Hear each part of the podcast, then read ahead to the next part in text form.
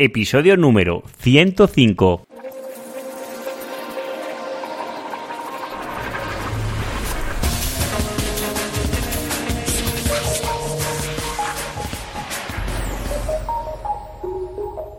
Muy buenos días y bienvenidos un día más al podcast de SEO Profesional. Ya sabéis, vuestro programa, vuestro podcast de todos los viernes donde hablo de lo que más me gusta de SEO, posicionamiento web, lo queráis llamar. También hablo mucho de SEM y de AdWords, de analítica web y todo lo que está relacionado con el marketing online.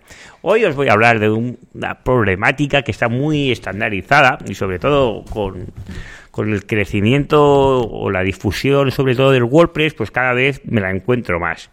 Eh, con los problemas que nos encontramos, es muy típico y seguro que a lo mejor estás familiarizado con él, mi web es lenta o muy lenta. Esta es una problemática que nos encontramos, o por lo menos yo me encuentro bastante habitualmente. Eh, me, eh, me encuentro con muchos casos que las webs van extremadamente lentas. Y cuando digo extremadamente lentas, ya no hablo de 3, 4 o 5 segundos. Hablo os puedo hablar de 20 segundos, os puedo hablar de 30. El otro día incluso me encontré una que no voy a nombrarla porque no lo creo que sea oyente, pero a ver si se va a sentir ofendido, que tardaba más de un minuto 23 segundos en cargar la web. Yo cuando, cuando entré digo, es que la web ha petado, no funciona, algo le pasa. Esto es un problema muy normal, sobre todo con la difusión que está teniendo WordPress, porque una de las funciones o ventajas que tiene WordPress es que una persona sin conocimientos de programación te permite crearte una web y puedes eh, realmente eh, hacer toda la web sin tocar una línea de código. Pero claro, si esto lo hacemos sin una metodología correcta, lo que vamos es añadiendo parte, bueno, no, directamente añades todo el código, pero añades plugin o añades funcionalidades que te están añadiendo más código. Cada vez eh, este código lo que está haciendo es ralentizar tu web. Esa es una de las partes de los problemas, no es solo la única causa. Esto no solo pasa en WordPress, eh, me lo encuentro también mucho en PrestaShop, que añadimos, en este caso son módulos, que es el equivalente al, plugin de WordPress. También te encuentras que son webs muy, muy lentas, porque ralentizan mucho. Hay un falso mito que dice que cuando tienes muchos plugins, eh, la web eh, se ralentiza, ¿vale? Esto no es bien bien así. Hay plugins, es decir, puedes tener solo un plugin que te ralentice la web extremadamente, muchísimo, y puedes tener 50 plugins que son extremadamente livianos y que no te y que no te ralentiza la web. No el número, sino es el tamaño del plugin. Eh, para que os hagáis una idea. Jetpack. Pues, este es un plugin que es un monstruo, o el VPML. Son plugins que son muy pesados. También nos encontramos los plugins que son que y luego estos plugins también dan muchos problemas a la hora de compatibilidades, que son los editores visuales.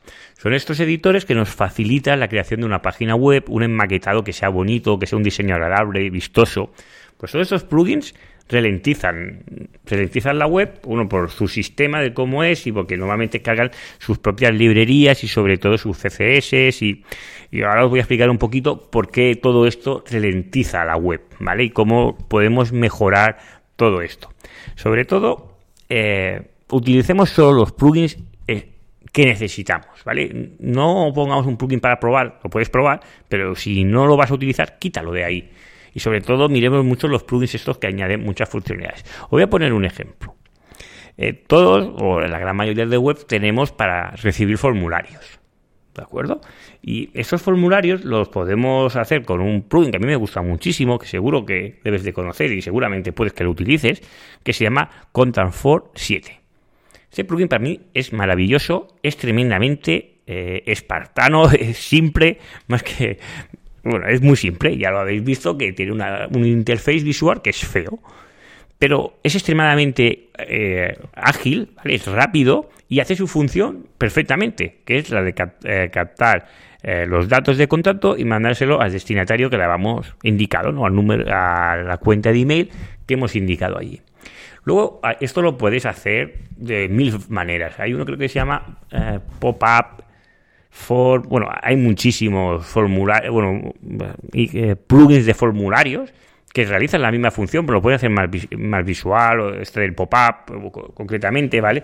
Y, tienen muchas funcionalidades. Pero luego nos encontramos que todos estos plugins, esto si indagamos un poquito en el código de estos plugins, dentro de la carpeta, si accedemos a través de FTP, ¿vale? Pues vemos que todos incorporan pues, sus propias librerías, sus propias hojas de estilos, y muchas funcionalidades, sus JavaScript y todo esto que lo que hace luego es ralentizar la web. ¿Por qué? Porque uno de los factores, ya os, lo he comentado muchas veces, una de las páginas que a mí me gusta mucho, webpagetest.org. Esta ya la, he nombrado, ¿eh? los anteriores capítulos que he hablado sobre VPO y todo esto, ya os he dicho que para mí es una magnífica herramienta y nos da un, primer testeo de cómo es nuestra web.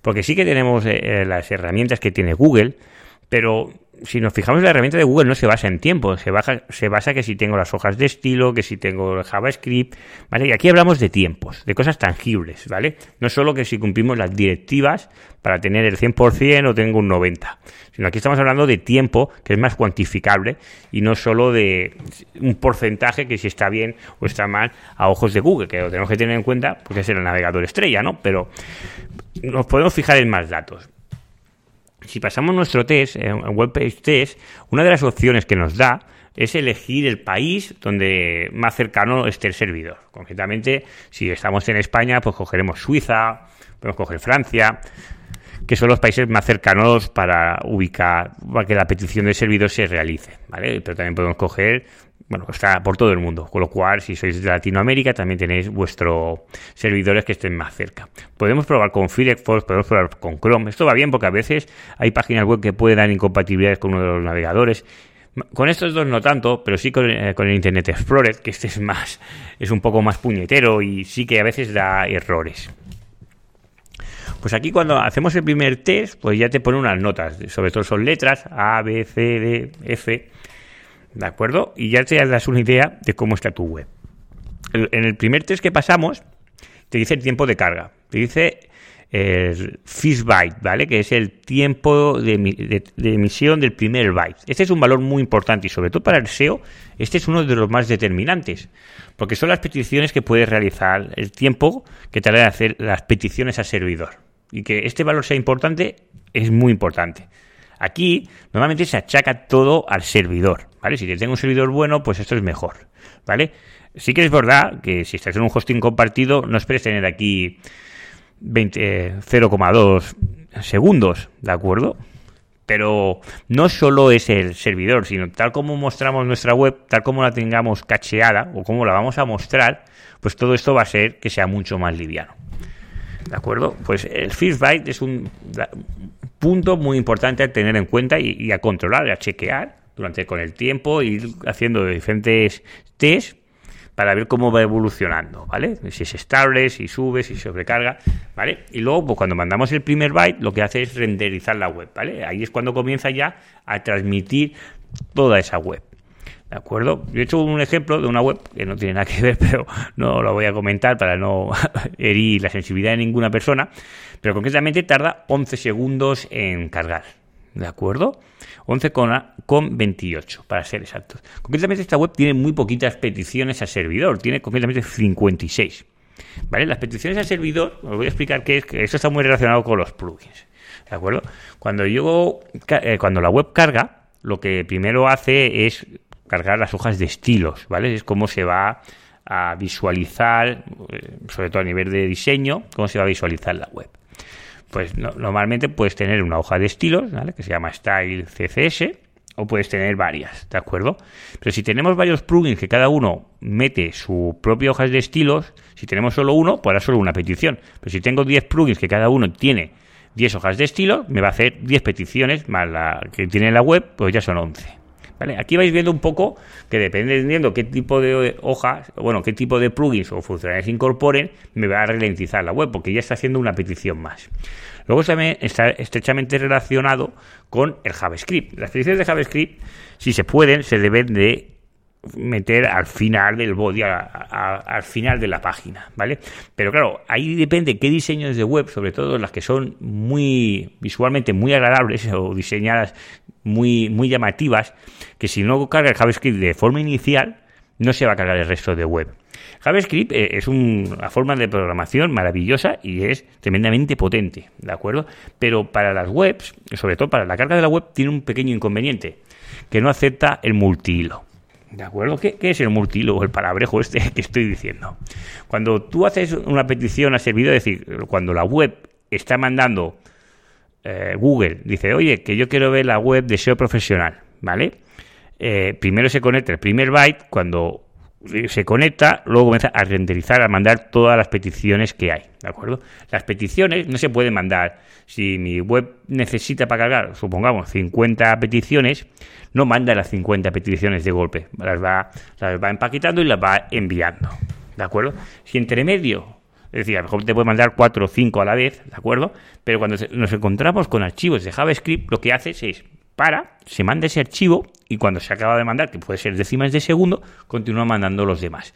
Pero no puede, cuando está ejecutando JavaScript, mandar más peticiones de JavaScript, porque lo que te está haciendo es que solo no es multicanal, no puede ser multihilos, ¿vale? Solo puede hacer una petición cada vez, ¿vale? Que es uno de los problemas porque se dice que el JavaScript que, que lo carguemos al final de la página, ¿no? Para no, no ralentizar la carga porque hasta que no se, hasta que no se recibe, pues no se carga, ¿no? Y este es uno de los problemas que es bastante normal encontrarse. También, cuando metemos, eh, bueno, cuando estás intentando optimizar una página web, que estás intentando quitar eh, bytes por donde sea, que sean poquitos, pero vas intentando quitar todos los que puedes, claro, te das cuenta que estás intentando comprimir el archivo de CSS para que pase de 110K a que te pase a 60 y estás perdiendo unos, unos poquitos cash. Estás por aquí bajando otros cash por allí. Estás reduciendo los DOMs, que son, ¿sabéis cuando las webs tienen diferentes divisiones? ¿Vale? Es decir, que tiene tres columnas, pues a lo mejor se han hecho con tres dips. ¿Se puede hacer de otra manera?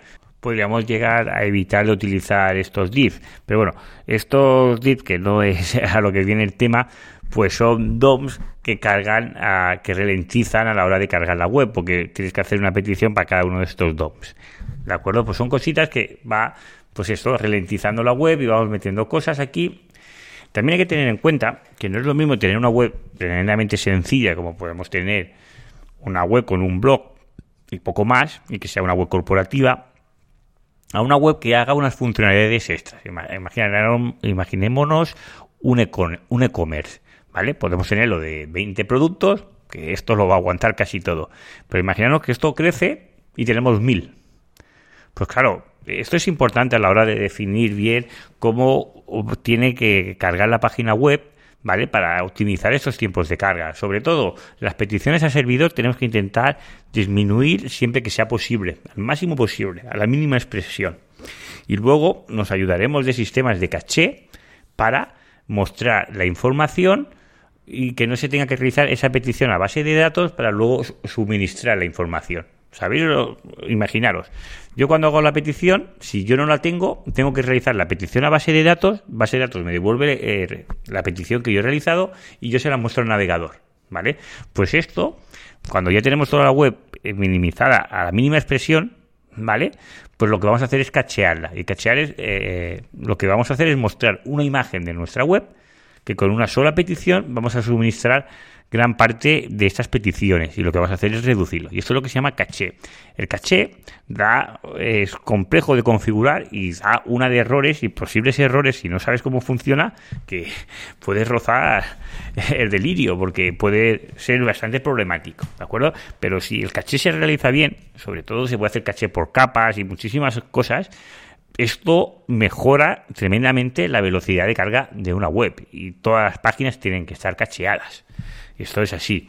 Pues, bueno, hay, hay, páginas específicas, como puede ser la de carrito de la compra, que no me interesa que guarde una copia de mi anterior usuario, porque imagínate que realizo una compra y me encuentro el carrito de la compra lleno.